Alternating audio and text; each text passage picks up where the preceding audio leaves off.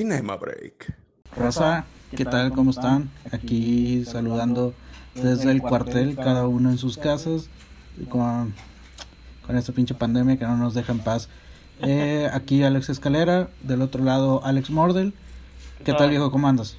¿Qué tal? ¿Cómo estás, amigo? ¿Qué tal? No, pues, ¿qué te digo? Mira, la verdad es que me siento algo aguitado, tomando en cuenta de que, pues, no se pudo hacer mucho en este último Halloween y, pues, la verdad es que venía con toda la emoción de tratar de, bueno, más bien con la esperanza, mejor dicho, de, de que las cosas se vieran cambiadas para, para entonces, pero pues desgraciadamente no fue así. Triste, triste, pero no tanto porque pudimos estar en casa, güey. Viendo películas, ¿no? Exactamente, de hecho, apenas te iba a preguntar qué hiciste en Halloween. Pues la verdad es que yo hice exactamente eso, me puse a ver películas todo el santo día, puras películas de terror. ¿Nuevas o viejas o qué pedo? Pues tutti frutti, la verdad es que yo no discrimino, o sea, yo veo de todo y pero obviamente me gustan más las de antes. ¿verdad? Las de antes tenían ese algo que las hacía más aterradoras que las de ahorita. Siento yo. ¿verdad? Yo creo que no, pero es un buen punto de debate. Eso sí. La verdad. Porque este si nos vamos... Bueno, ¿qué, ¿qué tal si iniciamos con una película, la que tú quieras, güey? Aviéntate una de tu repertorio para decirte qué tan ojete está. Ok. bueno, mira, la verdad es que yo soy de gustos muy clásicos. em, o sea, a mí me gustan las películas eh, de mucho tiempo atrás, hablando en, en cuestión de terror. Y yo creo que mi director favorito de aquel entonces era, sin duda, el señor Alfred Hitchcock. Y la película que más me gusta de él de terror, pues es obviamente Psicosis, ¿verdad? la emblemática escena de la bañera, ya sabes. Ya, este, ¿recuerdas quién era la actriz, güey, que hacía ese personaje? Fíjate que que, no me si mal no recuerdo, nombre, pero eh, es sí la que- que... ¿Perdón? Él, él, él- es la mamá de, de Jimmy Lee Curtis, ¿no? Sí, tengo entendido que sí es... Y Jamie Lee Curtis también casualmente salió en una película, pues que es de terror, que es la de Halloween. Y algo que me gusta mucho acerca de la película de Psicosis, yo creo que es el concepto que hay detrás de la locura que manejan con el personaje de Norman Bates. Em, particularmente el hecho de que él, él piensa que es su madre a la vez que es él mismo. Es algo muy retorcido desde muchos aspectos, desde, desde muchos puntos de vista psicológicos. Bastante, güey. O sea, desde la psicología y la sexualidad. es- está, está muy retorcido el cotorreo. No sé, se me hace muy, muy eh, adelantada su época para aquel entonces. No recuerdo qué año fue, güey, que, que fue estrenada. No, no sé si tú sepas. Fue, según recuerdo, en la época de los 60 pero ahí te va, algo muy importante. En aquel entonces, ese tipo de películas no eran muy comunes, por lo tanto, eh, esa película fue demasiado impactante para, para el público general y fue un hitazo, o sea, fue una de las películas más, más imponentes de esa época. Y algo que me encanta... Pero se vio reflejado en la taquilla o, o no? Sí, no, definitivamente. Eh, dicen que con esa película en particular, esa única película, Alfred Hitchcock se hizo millonario. güey. Ok. Sí, de hecho él tenía los derechos de, del libro, que era el libro de psicosis, en el que se basó la película, y pues él resultó ser el, el que ganó pues todas las regalías de la película esa, que fue un clásico a fin de cuentas. Sí, terminó siendo el, la mayor influencia para muchos directores, güey. Sí, fíjate que a mí me encanta todos los aspectos de esa película, desde la escena de la regadera y la cinematografía que manejaron y todo eso, la psicología del personaje del antagonista, pero lo que no me gustó al día de hoy, siempre lo voy a decir, fue el final.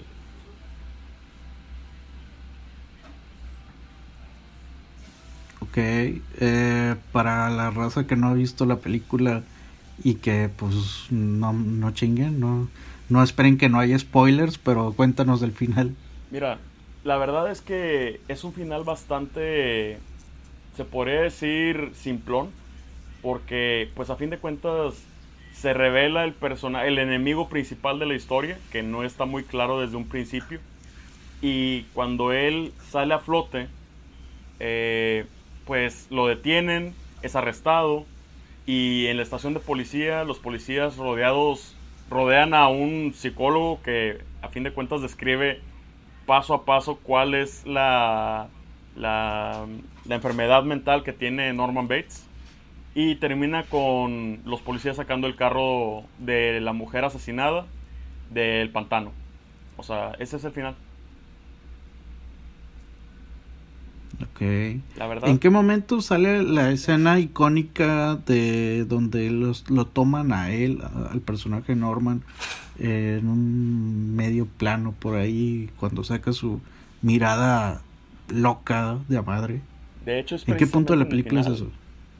Sí, este, es precisamente en el final, eh, particularmente después del diagnóstico del psicólogo, hay un momento en el cual se queda él muy quieto y ve que una mosca se para sobre su mano y él en su mente dice con la voz de la mamá, de su madre, que ni siquiera va a matar esa mosca, porque de esa manera los policías dirán que no podría lastimar ni siquiera una mosca.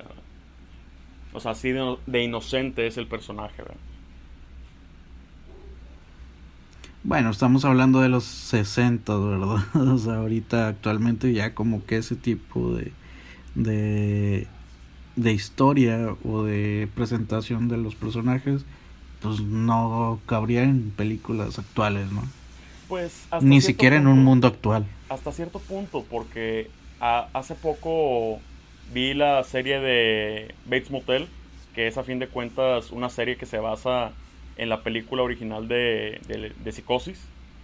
Y es muy impactante. De hecho, el actor que interpreta a Norman Bates en esa serie es el mismísimo Charlie, el de la fábrica de chocolates. Sí, eh, es el que actualmente tiene su serie de, Good Doctor ahí, por ahí rondando es un muy buen actor, pero pues sigue estando basado dentro de la misma historia. Por, por, eso considero que es una historia que actualmente no se podría renovar y pues no la veo como que fuera de su época no la veo sobresaliendo en otro punto. Es que ese es el detalle. A pesar, a pesar de ser un clásico, ¿verdad? Es que ese es el detalle que tienen las películas de terror, como que a veces tienden a ser muy muy locales temporalmente hablando, en el sentido de que si las cuentas en algunas, algunas películas de terror, no digo que todas, hay algunas que trascienden el tiempo porque están muy avanzadas a su época, pero por ejemplo esta película se quedó en el pasado y la verdad es que si le preguntas a la gente, oye, ¿has visto alguna vez psicosis? Muchos te van a decir que no, pero que sí han visto la escena famosa de la regadera, el asesinato de la regadera. O peor aún, pueden, eh, pueden decir que sí y que vieron la versión de los 2000 con Annie H y este Vince Vaughn, que está ah, horrible. Sí, sí, cómo no. sí, es peor, güey, peor aún. Pero volviendo a, a, ese tipo de películas que ¿cuál tú consideras que haya trascendido fuera de su época? Híjole, pues que yo siento que hay varias. Mira, todavía hoy Pero de terror. Sí, de terror. Evidentemente, de terror, Digo, por, por, si la raza se preguntaba, este podcast va a ser especial de terror. a pesar de que ya haya pasado el 31 de, eh, de octubre, incluso ya pasó el día de, de muertos, ya no podemos hablar de Coco, ya se nos pasó el tiempo. es justo y necesario hablar de películas de terror, por lo menos por lo menos, ¿verdad? Tener el respeto ahí por... Digo, también subirnos al tren del mame, ¿no? Porque chingas nosotros no vamos a hablar de eso. Por supuesto. Fíjate que, respondiendo a tu pregunta, eh, ¿de qué película siento yo que trasciende a su época? En cuestión de terror, no muchas. Pero hoy en día todavía sigo viendo disfraces de Freddy, de Freddy Krueger, de, de Jason, Em, y pues son personajes que han trascendido. O sea, que hoy en día ves, vas a una convención de, de horror fest o de terror, etcétera, y ves gente todavía vestida de esos personajes. O sea, estamos hablando de que esas películas son de hace más de 50 años ya. Eh, no, no creo. Al menos no las de Jason, las de Viernes 13 o las de Pesadilla en Calle en el Infierno, según yo, son de los 80. Van a tener unos 40 años, más o menos. Más o menos 40 años. Pero, pero hay una en especial que mucha gente, pues, ¿cómo decirlo de manera sutil? Mama. este eh, absorbe eh, y que no comprendo muy bien la razón, pero mucha gente me va a odiar por esto, pero El Resplandor se me hace una película muy eh, así tal cual. este y que muy seguramente te está riendo y, por por dentro va a decir maldito idiota, ¿qué hago aquí con este imbécil? El no aprecia. géneros. Stanley Kubrick es un genio, bla, bla, bla. Ya, ya, ya me imagino mucha gente, güey. O sea, si de tres personas que nos escuchan, tal vez después de esto nos escuche una. Mira, yo la verdad nunca juzgo la opinión de una persona cuando se trata de, de una opinión respecto a una película, porque a fin de cuentas yo siento que todos los aspectos del arte deben de estar a la interpretación de la persona. O sea, yo creo que esa es la parte interesante de, la percepción artística de cada quien. Eh, el resplandor, de hecho, pues tengo entendido que no nada más se hizo una película de ese libro, eh, también se hizo otra versión que fue más apegada al libro de Stephen King. Pero sepa la madre. O sea, pero dedicándonos al 100% a esa película de Stanley Kubrick, se me hace una película técnicamente superior a su época.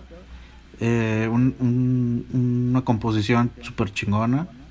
La, la simetría, pues yo creo que cualquiera que medianamente conoce el trabajo de Kubrick eh, desde Odisea del Espacio hasta su último trabajo con ojos bien cerrados, se dará cuenta que pues, estaba medio obsesionado con la simetría, así es que por esa parte está súper, súper, súper chingona, pero el trasfondo, el no sé si él hizo el guion o apoyó para hacer el guion, no creo que Stephen King estuviera em, adentrado y apoyando, supervisando la escritura de ese guion, porque la verdad, pues no va a ningún lado, a mi punto de vista.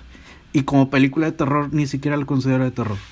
Es, es para mí es un thriller psicológico o un suspenso y, y ya, no, no, no causa, la verdad no siento que cause terror.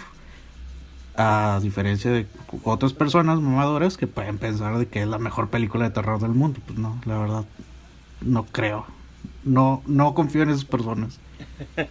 se abre mucho a la interpretación individual. De hecho, eh, el mismísimo Stephen no Seas, no seas tan políticamente correcto, güey. No, no, no. Dilo, dilo, dilo, de que eres un pendejo, es la mejor película del mundo, dímelo. Mira, yo te voy a decir que no es la película, la mejor película del mundo porque sé de antemano que hay mejores, pero considero que ¿De terror? De terror, eh, hablo de terror. Estoy hablando meramente en función al género del terror. Em, sé que hay mejores películas que Resplandor em, en, muchos, en muchos sentidos, tanto en trama como en fotografía, en, actuaciones, etc.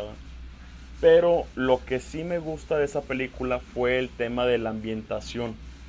O sea, algo que me gustó de esa película fue precisamente la creación del ambiente. Eso fue... Estoy de acuerdo, sí, está muy chido. Sí, o sea, eso fue lo que yo más aplaudí con esa película. La actuación, pues la verdad es que cuando ves a Jack Nicholson en una película, no esperas ver a alguien más que a Jack Nicholson en una película. Fíjate que en, ese punto está muy interesante porque em, atrás de El Resplandor estuvo ah, esta película donde está en un manicomio que no recuerdo el nombre. Me lleva el... Tengo Pero... en inglés One Flew Over the Cuckoo Nest. Ándale, esa manera.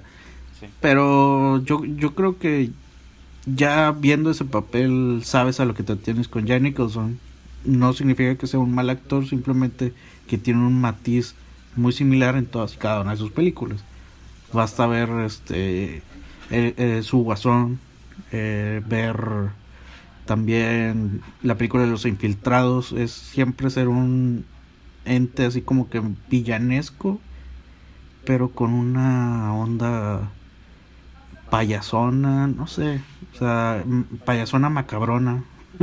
no, sé cómo explicarlo. Sí, sí te explicas. Mira, en mi opinión, yo creo que lo más rescatable de la película del Resplandor es la ambientación, como número uno, y número dos, las actuaciones.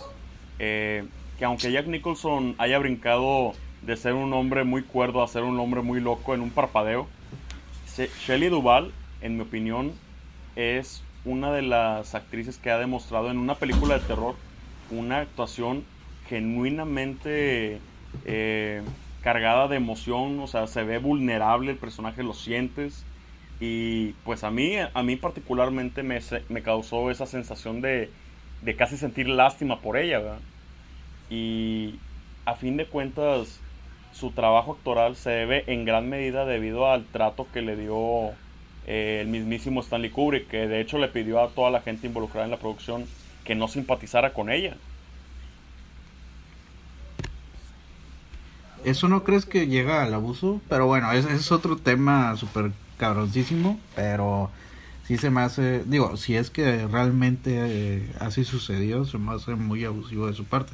Eh, es algo de lo cual no comprendo también de, de Kubrick, es no creo que un buen director tenga que hacer tanto o llevar tan al extremo algo con sus actores para poder dirigirlos bien.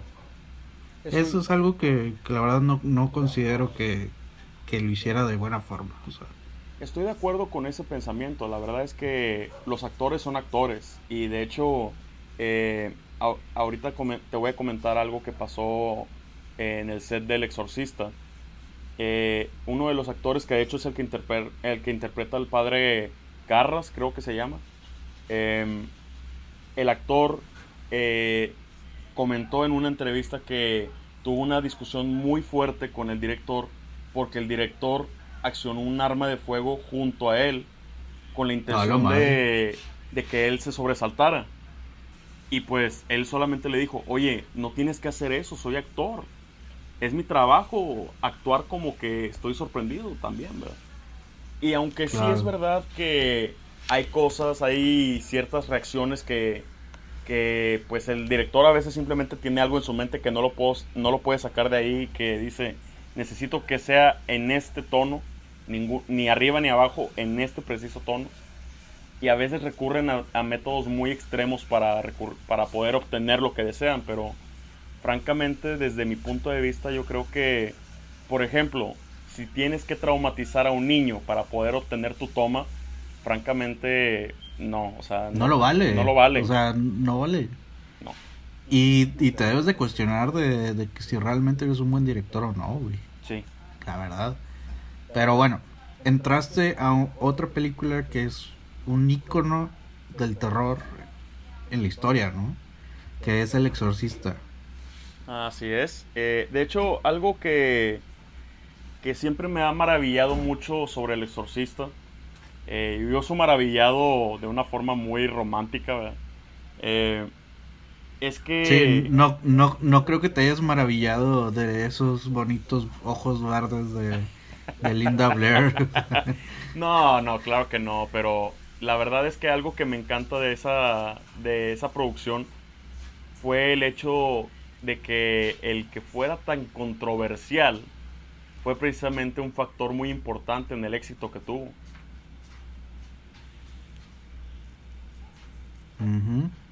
Eh, en, su época fue una de las más taquilleras. Me imagino que sí, güey. Eh, no sé si a lo mejor el maquillaje llegó a unos premios Oscar o algo por el estilo. Muy probablemente sí no fue eh, maquillaje. La historia. No, fue maquillaje, fue eh, el guion, el guion adaptado y la edición de sonido. adaptado. Eso era lo que yo iba a comentar también. Es un material eh, adaptado al cine. ¿Es una novela, un libro? ¿Sabes? Sí, es un libro. Eh, la verdad es que algo que tengo entendido respecto a la adaptación es que hubieron aspectos en los cuales pues no fueron muy fieles a la obra literaria, pero que aún así fueron aumentados para que en la pantalla fuera más impactante aún. Me imagino, este, en, en, la, en la literatura es, es más sencillo, digámoslo de esa forma, sencillo, eh, dar escalofríos o, darte una sensación de miedo, siendo muy sutil al contar eh, alguna, alguna acción. Pero viéndolo en el cine, pues ya no es tan sencillo. Así es que pues hay que aventar guácara por todos lados. Hay que. O sea, hay que hacer una habitación fría. Que de hecho, por ahí estuve leyendo que eso realmente sucedió. Que la habitación estaba totalmente congelada. Sí, y, hubieron muchos temas paranormales que surgieron alrededor de, la realización de esta película. O sea, mucha gente incluso eh, tengo entendido que, que mandaba amenazas de muerte a Linda Blair después de haber interpretado ese personaje. Particularmente pues extremistas religiosos y, y miembros de, de, ciertos templos de Estados Unidos. Y tuvieron que tener a Linda Blair bajo total custodia todo el tiempo durante seis meses. No, bueno pues fue, fue el alto riesgo que se corrió con esa película en aquel entonces. Es correcto, y, y lo más sorprendente es que el, el, personaje de Reagan fue interpretado no solamente por Linda Blair, también hubo otro, otra persona que se involucró en el proceso del personaje, que se llamaba, que de hecho nadie recuerda, que se llama Mercedes McCambridge, y ella fue la que hizo la voz de Linda Blair cuando estaba poseída.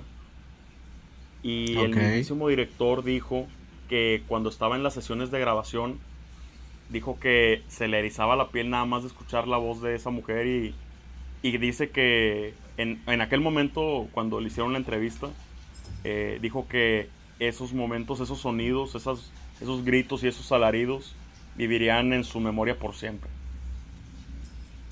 Me imagino, cabrón. O sea, sí debe ser algo muy impactante hacer una, participar en una película así. Y más cuando empiezas a escuchar de que, oye, ¿te acuerdas de fulanito? Sí, a huevo, güey. Muy, muy, muy buena onda el vato. Bueno, se acaba de morir, güey. Ah, la madre. ¿Cómo? ¿Quemado? Ah, la verga. Así pasa, así pasa. O sea, y, y, sorprende mucho. Este, sorprende mucho porque a fin de cuentas, eh, pues son personas que son muy buenas en lo que hacen y de repente volteas y ya no están. No, pero eso no es el sentido de esto. El sentido es de que la posible maldición que puede llegar a tener esa, se supone, la, la película, ¿no? Eso sí. Y de hecho, em, algo muy extraño que dicen que pudo haber tenido influencia en base a todo lo que pasó en la película es que la actriz Linda Blair después de esa película ya no volvió a salir en, muchos proyectos. De hecho, su carrera se fue en declive, se hundió en drogas y en situaciones muy, muy turbias. Y, y pues dicen que fue debido a ese papel, que según esto estaba alabando mucho a, a pues a Satanás, ¿verdad? Pues qué feito, carnal. Yo deseo dejarlo ahí. este, tengo miedito y quiero pasar algo un, poquito menos grave, más simpático y más alegre, al menos en colores. A ver. ¿Qué te parece? Bueno, para empezar, ¿has tenido alguna pesadilla con alguna araña gigante? ¿O que, se te, que te sale algo por por la alcantarilla o algo por el estilo? Pues pesadillas en relación a animales tal cual realmente nunca me ha tocado, pero sí me ha tocado pesadillas en las cuales me persiguen. Ya. ¿Te persiguen payasos a veces? Pues de hecho una vez me persiguió un payaso en una pesadilla, pero ay Dios, esa esa ay, esa pesadilla fue demasiado gráfica. pues esperemos que no vuelva a suceder. Lo de ayer fue solo un trago amargo. Pero ahorita ya vamos a hablar de eso, que para mí es un clasicazo. Eh, que fíjate que no llegó en su momento a cine, ¿verdad? Fue una miniserie. Fue una miniserie. Fue tratada como una miniserie. Sí. Y siento que tenía todos los elementos como para estrenarse en cine y ser un hitazo, ¿no? Para empezar, eh, la interpretación del señor Curry a, Pennywise fue excelsa, para mí. Sí, no, mira, la, la verdad es, yo siento que Tim Curry, eh, a diferencia de, de eh, Bill Skarsgård, que fue el que interpretó al personaje Pennywise recientemente, yo siento que Tim Curry tenía ese algo adicional que lo hacía especialmente tenebroso. Yo creo que había algo en su psique que era mucho más turbio que lo que reflejaba Bill Skarsgård, en mi opinión. E, ese personaje yo siento que Tim Curry lo llevó a, a ese punto exacto en donde necesitaba estar el personaje. ¿En cuál punto crees que, que haya sido? Eh, yo creo que tiene mucho que ver con todo el aspecto de, de la inocencia de, de, los niños, mira. Estoy de acuerdo, güey. O sea, creo que eh, ahí Stephen King dio en el clavo, ¿no? Sí, definitivamente. Primero, ir en contra, o más bien, ir a perseguir un elemento inocente con otro elemento inocente, que es el payaso. Exacto. Así es que te volteo todo el... Pues, pues, ahora sí que todo. O sea, te, te muevo tu mundo de inocencia y, lo, y los colores alegres ahora van a ser de terror. Eso es lo que me gusta un chingo. Y cada vez que hay más color en la toma es cuando más tenebroso es la cosa. O sea, no sé si, si bueno, a lo mejor es algo muy, muy sencillo de verse, pero la escena de la, de, la regadera hay mucha luz, la luz es inmensa y todavía se, se enfoca más y se enloquece, güey, toda la escena cuando ves a, Pennywise y más cuando saca sus colmillos, ah, su madre, o sea, qué miedo, güey. Sí, no, definitivamente, fíjate, te puedo decir que cuando yo era niño, cada vez que veía que iba a empezar la película de eso, que escuchaba la musiquita del tema clásico de, esa serie, inmediatamente le cambiaba. O sea, ni siquiera dejaba que empezara. O sea, yo nada más veía tantito y dije no. Y le apagaba o le cambiaba. O sea, una de las dos. Pero. Pero, pero no, podías dejar de pensar en eso. Sí, pero no era por miedo, era por respeto. Te tenía respeto a la película. Ah, eh, a Pennywise. Sí, no, no vaya a ser. Es que te puedo decir que ese, ese, ese personaje, particularmente eh, el payaso Pennywise de aquel entonces, había algo muy extraño en él que simplemente tocaba cierta, cierto, cierto tono con las personas. Eh. Cada vez que veías una escena de él en algún momento de la película, simplemente el verlo ya te, te hacía sentir incómodo. Eh, yo creo que eso fue el aspecto en el cual en esta ocasión fallaron con, esta última adaptación de eso. No digo que haya sido una mala adaptación, digo que hubieron momentos en donde pudieron manejarse las cosas de una mejor manera. Y uno de, de los aspectos que yo siento que pudieron manejarse de una mejor manera fue el aspecto del payaso, que aunque se ve muy impactante y muy aterrador, yo creo que caen en, en distonía con todo lo que es el concepto de Pennywise. En realidad, desde un principio, eh, sí es descrito de la manera en como lo ponen en la película más reciente, pero el, el plus que le dieron en la película, bueno, en la miniserie que fue, si mal no recuerdo, si mal no recuerdo, en 1990. Em, sí. En esa miniserie le dieron el toque inocente. O sea, el personaje se ve colorido, se ve inofensivo en muchos, en muchos sentidos. Y es casi como esa, esa flor que, que por ser salvaje y de la, de la jungla, por así decirlo, se ve así de que muy colorida, muy, muy hermosa. pero es súper venenosa y si te, si te acercas a ella te va a comer, güey, o sea. Eh, pero también hay que ver la época actual, güey. O sea, si le pones eso a unos niños, a unos preadolescentes, no les va a asustar, güey. Así es que tuvieron que evolucionar y ponerlo tenebroso desde su imagen propia, güey. Sí, pero si tú ves a un personaje que se ve tan aterrador como el más reciente, pues realmente no te le quieres acercar. De hecho, al contrario, le quieres huir a más no poder. Y el que estaba antes, el de Tim Curry, generaba esa acción de, ah, ah, o sea, me, me, atrae, pero no estoy muy seguro. O sea, ese es el, el punto que defiendo aquí. Ya. Pero bueno, pues al, al, final en la nueva versión, pues se la pasó persiguiendo. Realmente nunca fue la intención del nuevo Pennywise entablar como que empatía y que les guste y que, y que sea atractivo a la vista. Pues no. Realmente el vato nada más iba a matar. Pues en cierto Eso fue la, la diferencia. Eso fue la diferencia, yo siento que con la del 90, en la de los 90 Siento que ese Pennywise era... Para empezar le dieron mayor libertad de tener un poquito más de diálogo, ¿no? Pues en, el, en la nueva versión pues prácticamente no habla, solo hace su desmadre, ¿no?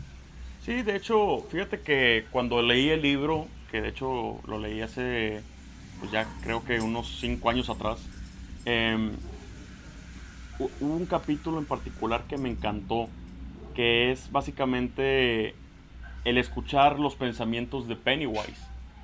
Y los lo lees y, y casi sientes que estás, que estás escuchando los pensamientos de un niño, güey.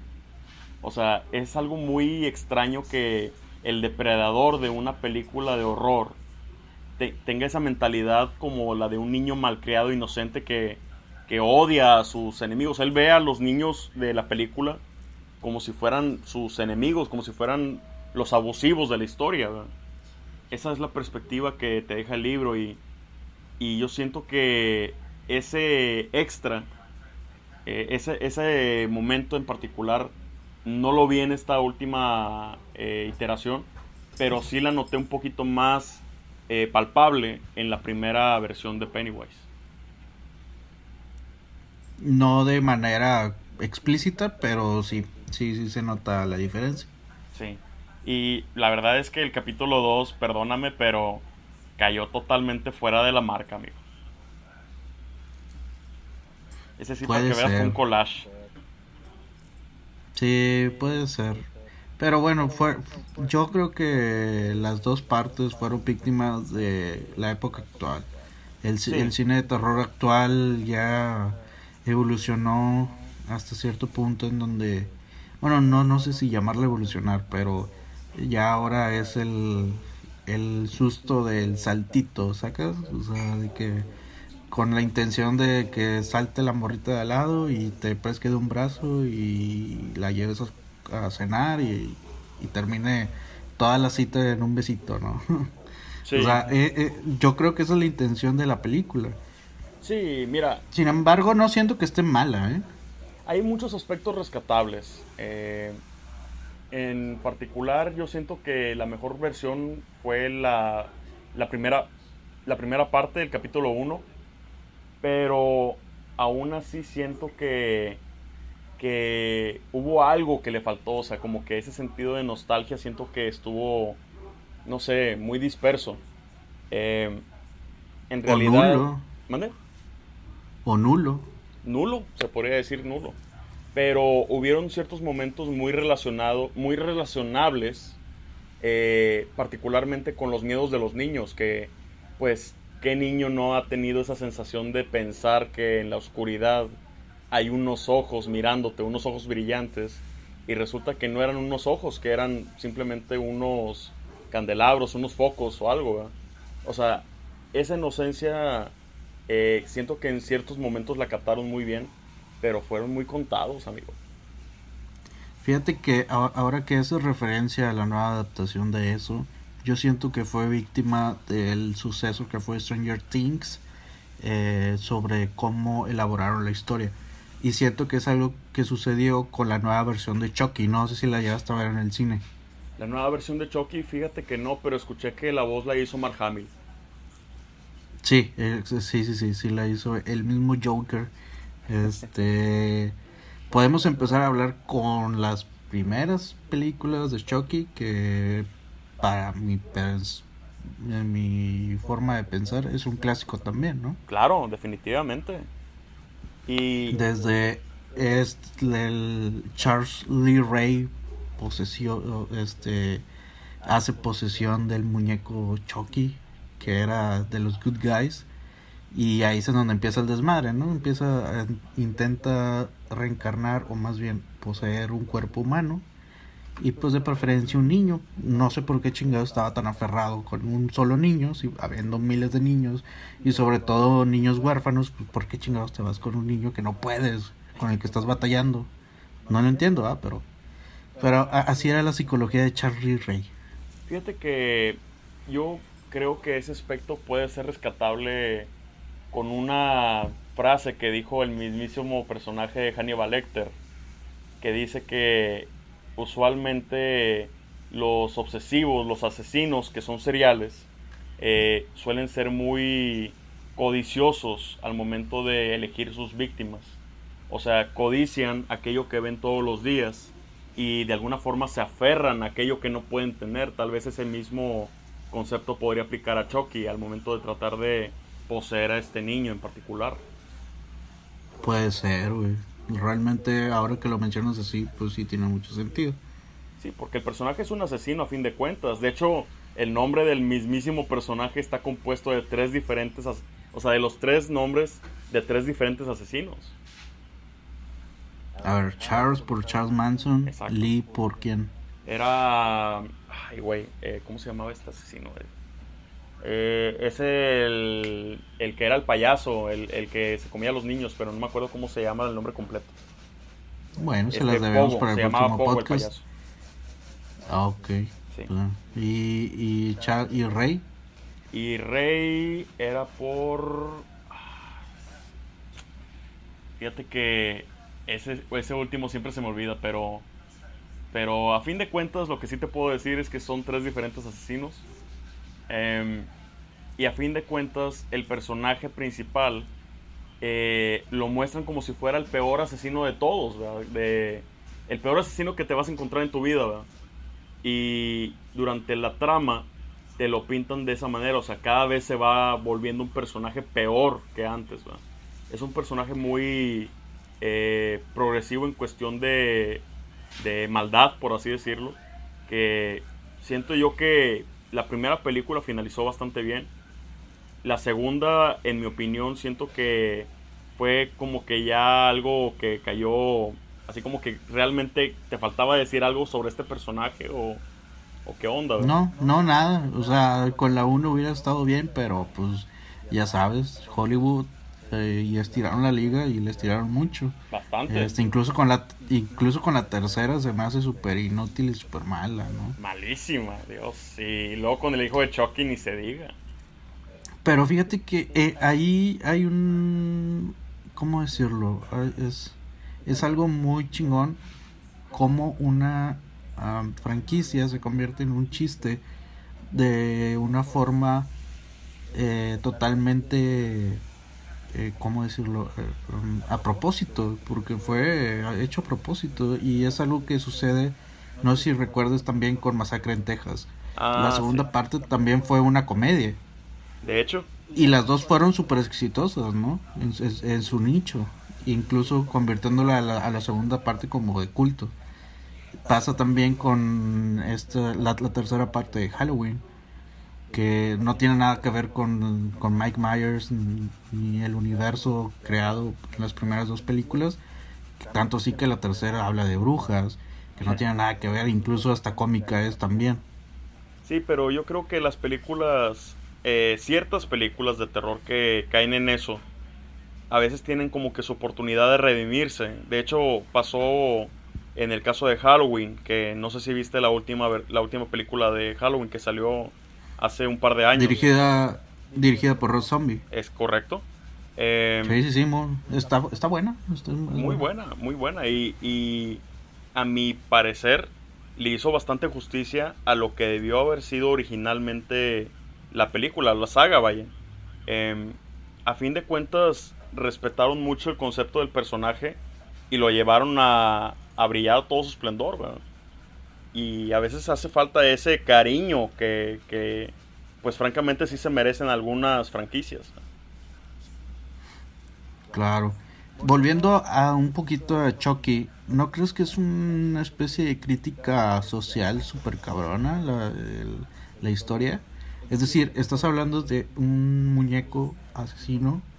Es como, digamos que sí es un asesino, eh, eh, pero eh, transportándolo con, por ejemplo, las consolas de videojuegos, con las iPads, con, con, con el típico juguete eh, de moda en una Navidad, ¿cómo mata, no? O sea, incluso puedes matar por el, por el pinche muñequito y llevárselo a tu hijo este, con, con el fin de que esté contento en la Navidad. Y hay algunas cosas que matan y matan neuronas. ¿Sacas? Sí, no, Siento que a lo mejor puede llegar a ser la intención original del, del creador, Don, Don Mancini, eh, pudo haber sido esa. Siento que va muy por ahí, de hecho, eh, va, va por, por ese rumbo porque, de hecho, muchas personas, escuché que la última película que sacaron de Chucky, eh, la comparaban mucho con Black Mirror, la serie de Black Mirror. Eh, ah, sin duda, güey. Sí, sí, sí, estoy de acuerdo con, con, eso. Este, te platico un poquito de la trama. Ahora no es poseído el, muñeco, el muñeco es una inteligencia este artificial prácticamente que la carga lo, lo pones a cargarse eh, en, la corriente pero al mismo tiempo con, con, su, sistema de bluetooth o, algo así este se va digamos que moldeando su personalidad y conforme al, al extracto social que, que, lo, que lo rodea. Eso está bien cabrón. Y es otra película, volviendo un poquito al, a la onda de Stranger Things, fue una película que la realizaron por ese boom de Stranger Things. Ahora es un niño en conjunto con otros dos amiguitos, este, buscando cómo destruir al nuevo Chucky.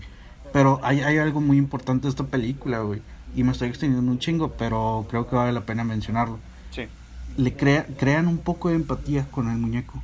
Yo sentí mucha empatía y hasta lástima por el muñeco. El muñeco era una herramienta este que fue mal usada, por así decirlo. O sea, el, el, el muñeco fue una víctima de las circunstancias, una víctima de la sociedad. Y, y eso está bien cabrón. O sea, analizándolo un poco hijos de su madre. O sea, creo que todos somos un poco de Chucky, güey, en estos momentos, ¿no? Pues, hablando en el sentido de. de vaya. De la sensación de que no eres comprendido por, por la sociedad o por los que te rodean, pues podría ser, de hecho, eh, no, no está muy alejado de la realidad. A fin de cuentas. No hablo de comprensión, fíjate, hablo de, de que tú estás siendo una herramienta para la sociedad. Tú eres un parte, eh, eres un engrane más del capitalismo, por así decirlo. Y, y, y, y sin querer serlo. Un eslabón eres más parte del sistema. De, exactamente. Y Chucky fue víctima de eso. Fíjate que en ese aspecto yo creo que es muy similar al concepto que manejaron en Matrix, ¿no se te hace? Ajá. Sí, o sea, como Exactamente. ser eh, esa parte del sistema que francamente depende de él, pero que al mismo tiempo es eh, destruido gradualmente por el mismísimo sistema. Sí, sin duda. Y alguien que no está dentro de un sistema, incluso está dentro de, de las fantasías y es un excelente asesino en eso. Eh, ¿Qué piensas de Calle del Infierno, güey? Pesadilla en la calle del infierno. Bueno, pesadilla en la calle Elm realmente, porque del infierno realmente nunca fue. eh, pero suena padre, suena, más suena padre. padre. Suena padre, digo, hoy en día todo O es sea, del diablo. in- Incluso si, si le agarran, si, si Wes Craven hubiera dicho chingado, pinches mexicanos, le pusieron mejor título que yo. Fíjate que podría ser, de hecho. Eh, la verdad es que Wes Craven, en paz descanse, eh, es uno de mis cineastas favoritos precisamente por la forma en cómo él utilizaba los efectos prácticos y, los eh, ángulos visuales para poder proyectar exactamente lo que él quería decir. Eh, hay una escena particularmente de la primera película de, de La pesadilla en la calle del infierno que me encanta, que de hecho creo que fue una de las primeras apariciones de Johnny Depp en la pantalla grande. Em, fue la escena del geyser de sangre. ¿Lo recuerdas? Sí, claro, güey. Cuando este, el personaje de Johnny Depp, que no me acuerdo cómo se llama, creo que se llama Eddie. Sí. Creo, la verdad no lo recuerdo. Este, se queda dormido, ¿no? Y lo absorbe el, su cama. Sí. Y pues ahí la fuente de sodas, ahí de, de, de Fanta o no sé qué chingados fue, hacia el techo, güey. Y, me encantó porque a fin de cuentas lo que hicieron fue construir la misma habitación pero al revés y, simplemente dejaron caer la sangre por el orificio de la cama. Y pues lo grabaron al revés y por eso mismo se ve de esa manera y se ve impresionante, güey. Sí, sí, sí, sí, fue algo súper icónico, güey, del cine de terror. Sí, y pues... Una de las escenas que van a quedar por siempre, güey. Y no te olvides de la, del tema clásico de, de Freddy Krueger. Uno, dos. Sí, güey. No, hombre. Fue impactante, güey. De verdad que sí, no traumático. Sé, no sé si realmente esa también la compuso o la haya escrito Craven, pero quien la haya hecho es un genio, güey. Fíjate que hubo muchos aspectos muy brillantes en la realización de, pues no nada más de esa película, sino de, de la saga en sí, porque hubieron momentos, por ejemplo, eh, que todavía no puedo borrar de mi memoria. Eh, hay una escena, no me acuerdo si fue de la segunda o de la tercera parte, que muestra a Freddy Krueger su estómago y se ven como personas tratando de salir de él. Así como, almas en pena, ¿no? Como almas en pena. Y es demasiado, demasiado creepy, demasiado perturbador el ver eso. Y todavía es fecha que no Creo que fue la segunda. Fue la segunda, ¿no? Creo, sí. Sí, pero eh, es que simplemente. Ah, es que, no sé, solamente de pensarlo me da. Me da, me da cosa, no sé. Es, demasiado. Eh, o sea, hablando en cuestión de, de, En términos de terror, visualmente es de lo más aterradora esa película, Es que para empezar, tienes la imagen del asesino que ahora no está enmascarado. Bueno, está enmascarado hasta cierto punto, pero por cicatrices, güey, que lo hace peor, güey. Imagínate toparte ese vato. es que, mira, te voy a decir, eh, ¿cómo, ¿cómo se llamaba este actor el que interpreta a Freddy, güey? Ah, qué buena pregunta, güey. No recuerdo el nombre. Creo que se llama, se apellida Englund, pero no me acuerdo cómo su primer nombre. Creo que es Robert, Robert Englund, algo así. Eh, ese, ese actor todavía al día de hoy sigue yendo a convenciones de, terror y de horror, etc. Y la gente, aún viéndolo sin, sin maquillaje, lo reconoce. Claro, es algo muy, muy extraño y muy, muy inusual que a un actor que es conocido por un personaje que realmente usa mucho maquillaje encima y todo eso, que lo reconozcan en la calle, que lo reconozcan en las convenciones. Y de hecho, por ejemplo, si volteas a ver al actor que interpreta a Jason, a ese sí para que veas ni, ni de pedo lo reconocen. Pero pues trae una máscara encima. Este, pero volteas a ver, por ejemplo, a, a este actor que te menciono y también otros actores como, por ejemplo, eh, Dow Jones, que interpretó al fauno del laberinto del fauno y también, obviamente, eh, Bill Skarsgård por su personaje de, Pennywise. Son, son personajes que son cubiertos de maquillaje, pero a fin de cuentas eh, la gente reconoce a los actores porque la gente quiso investigar quién era la persona detrás de ese personaje. Sí, ahí son los pocos casos en los que el actor trasciende más que el personaje. O a la par que el personaje. Exacto. Sí, y yo creo que en esos casos muy particulares es donde podemos ver como que esas joyas del cine que se quedan pues inmortalizadas en, la cultura pop, ¿verdad? Cierto es. Y fíjate que es otra saga que se convirtió en, en comedia. Hasta como en la cuarta, quinta, ya era más chistosa que, que, que dar miedo, ¿no? ¿Te refieres a la de Freddy contra Jason?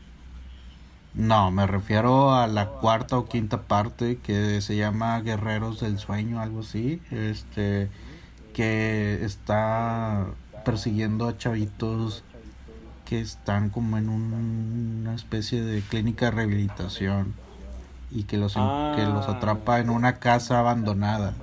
Ya, ya me acordé. E, e, esa película está bien estúpida. O sea, hay un, hay un este actor de Garfield, Breaking Mayer, creo que se llama, sale en esa película. Este, y lo matan de la manera más estúpida. O sea, el vato le gustaban mucho los videojuegos. Así es que, pues, Freddy lo hace el Mario Bros. Y, lo, y pues, lo, empieza a manejar en su videojuego, pero en la vida real estaba saltando como Mario Bros. en la casa. Así es que es una estupidez. O sea, estuvo bien, estuvo bien raro.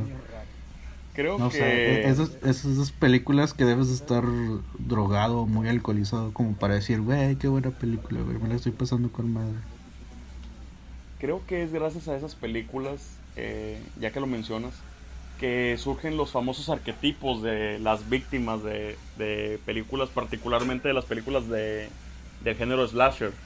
Eh, ya ves de que pues este, existe la serie Scooby-Doo eh, y que vienen literal ahí los arquetipos más clásicos de las películas de terror, que es el deportista, el atleta. Eh, después está la famosa zorra este, ofrecida, eh, que usualmente es la primera que matan. Eh, está el erudito, el que es el todo, la virgen y el vato más estúpido de todos que suele ser el marihuano. Y de hecho creo que hasta hicieron hincapié en la película de La cabaña del terror, creo que se llamaba no sé si te tocó verla. Peliculón, peliculón, güey, con este Chris Hemsworth. Sí, exactamente. Y, y esa película yo creo que fue literal esa carta de amor al género del terror que siempre se que siempre le hizo falta y, y precisamente esos esos arquetipos nacieron a raíz de esas películas de slasher tipo Freddy eh, las películas de Freddy Krueger las películas de Jason Burgess eh, las películas de, de Halloween, de Michael Myers, y pues a fin de cuentas suelen ser las mismas víctimas de siempre, pero por algo están ahí a fin de cuentas. ¿No crees que eso, a lo que le llamamos arquetipo, inició incluso con psicosis? La chica, este, muy, muy inocente o muy eh, desprotegida, tanto así que está en la bañera desnuda, o sea, ese arquetipo yo creo que inicia desde ahí.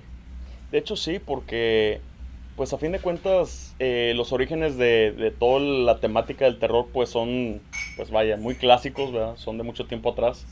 Em, y en muchos aspectos eh, van agarrando esas cualidades y se van formando de forma accidental, si quieres verla así, eh, esos arquetipos. Y que son arquetipos que hasta el día de hoy siguen todavía eh, estando presentes, presentes en las películas. De hecho, por ejemplo, si ves tú, por ejemplo, una película de terror al azar como, no sé, eh, La llave maestra, eh, esa película, pues el mismo personaje principal es ese, es ese personaje que, pues es la chava así pelirro, perdón, rubia, que quiere así como que investigar qué hay detrás de todo esto y es muy inocente, pero, pero a la vez es muy perspicaz y muy tenaz y y no se niega rotundamente a dejar las cosas tan mal como están y pues va por ese camino que la lleva inevitablemente a un destino fatal.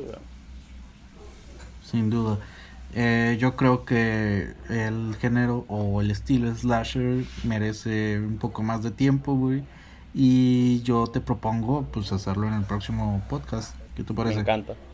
Me encanta la idea. Eh, ya ondeamos un poco en, en, el estilo. Ya platicamos de Chucky, ya platicamos de Freddy Krueger. ¿Qué te parece si en la próxima iniciamos con Viernes 13? Nos vamos hacia los 90 Scream. Leyenda Urbana, sé lo que hicieron el verano pasado, Halloween. y terminamos con broche de oro con el nuevo terror, ¿qué te parece? Hereditary, todo ese pedo. Está, está, está perfecto, para mi gusto yo creo que hay que dejar lo mejor para el final. Vale, pues bueno, vamos a terminarlo, carnal. Este, 56 minutos de buen cotorreo, al menos para nosotros, no sé para la demás raza. Esperemos que hayan llegado hasta el final y hayan, escuchen este segundo podcast. Acuérdense de seguirnos en cualquier em, plataforma para escuchar podcast. Ahí estamos en iTunes, Spotify, Google. Eh, sigan nuestra página de, de Facebook. Eh, estamos como Cinema Break en Facebook. Y pues listo. Alex, ¿quieres decir algo más? Por supuesto. muchas gracias, Tocayo, por una, una vez más este, darme la oportunidad de hacer lo que más me gusta, que es hablar de películas.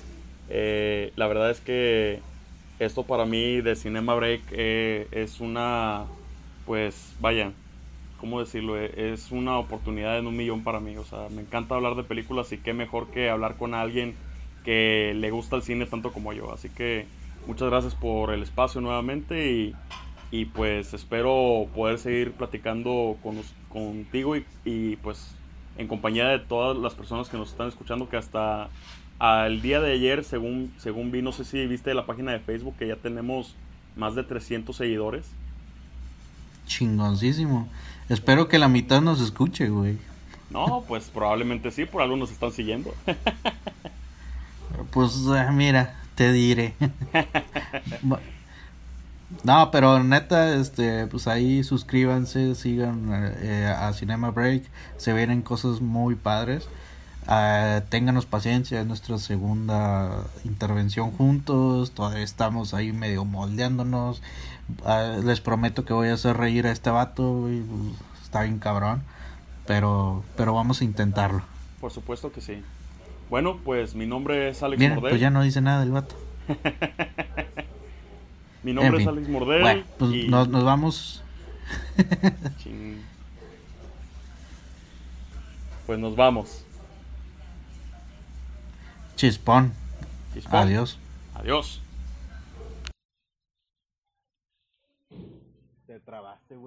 Sí, la verdad es que pensé que te habías dejado de escuchar, güey.